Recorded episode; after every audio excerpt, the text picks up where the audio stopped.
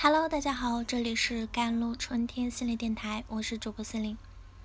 今天跟大家分享的文章叫做《他形容这种感觉是一点一点的剥离》。我曾以为就我这个长相，已经没有什么可失去的了，直到我开始脱发。在脱口秀大会上啊，徐志胜这样调侃自己的外貌，这是罕见的。曾经，人们一提到容貌焦虑四个字，第一反应是受困其中的女性。随着互联网的发展呢，审美带来的外貌内卷，也在围困一些年轻的男性。男性的容貌焦虑问题啊，越来越多的被搬到了公共场合进行调侃和讨论。两个月前，瑶瑶做了第三次鼻修复。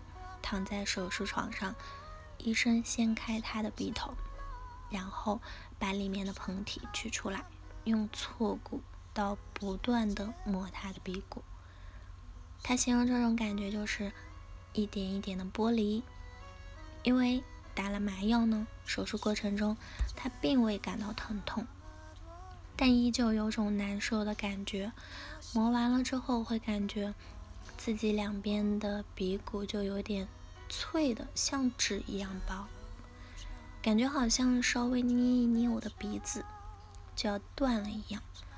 现在瑶瑶呢，已经恢复的差不多了。镜头前的她白着帅气，五官精致，因为健身，身材也很符合主流的审美。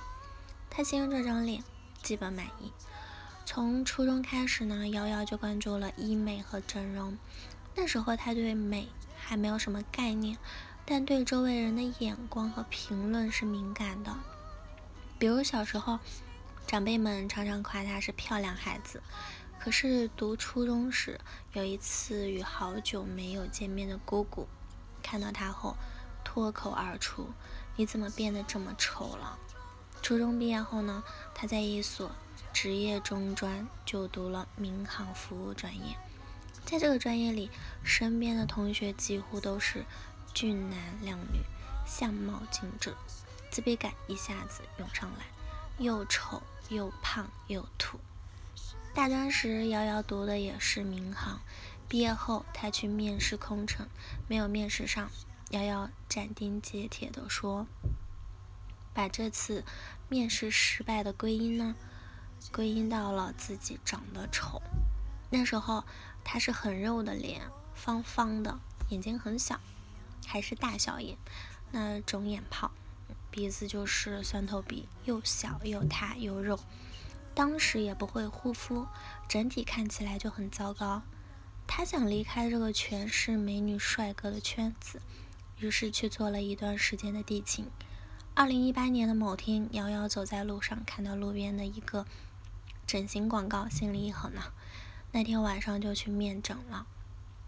第二天，他就做了人生第一场的整容手术，割双眼皮，没有任何一点犹豫、害怕，就觉得很紧张、很兴奋、很激动。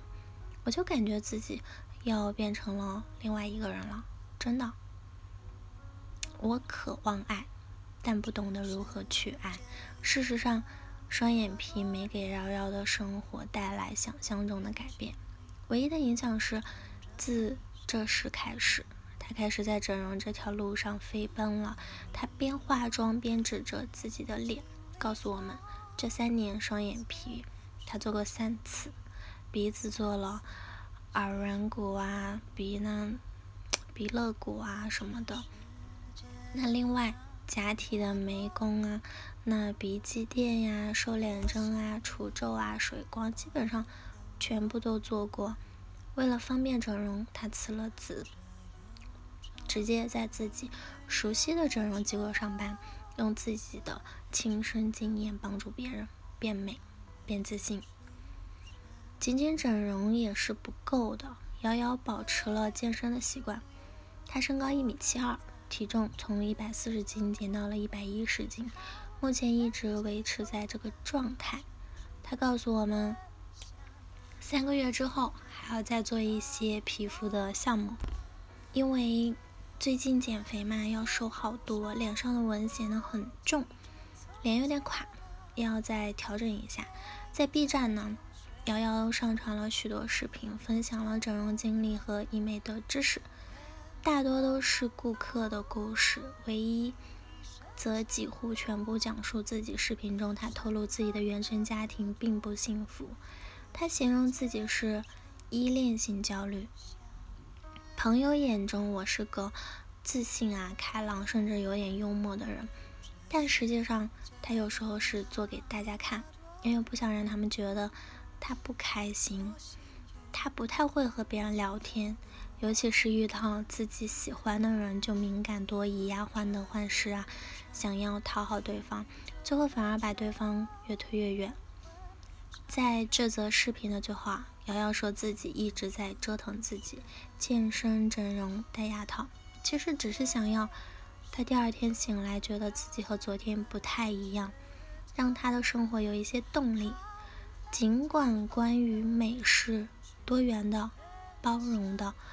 论调已经唱了许多年了，但身处在环境中的人，不管是男性啊、女性啊，无论贫穷啊、富有，都很难逃脱主流审美的逻辑。